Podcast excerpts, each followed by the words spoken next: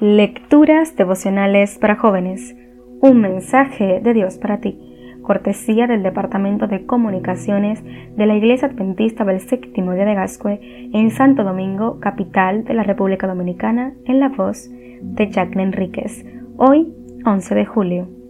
El perdón es la cura. Yo dije, Jehová, ten misericordia de mí, sana mi alma, porque contra ti he pecado. Salmo capítulo 41, versículo 4.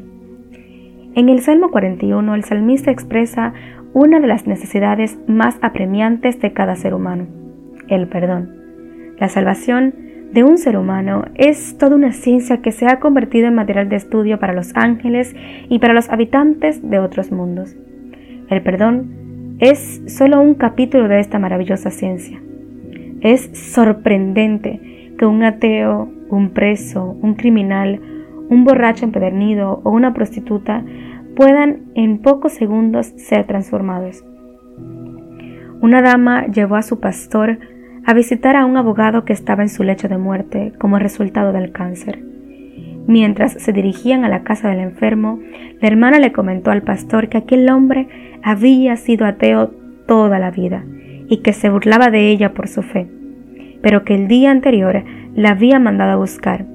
Él mismo solicitó la visita de un pastor. Ahora, al llegar a casa y colocarse al pie de la cama, el pastor escuchó las dolorosas y tristes palabras de aquel hombre moribundo. Por favor, interceda por mí ante Dios. Toda la vida le di la espalda y lo ignoré.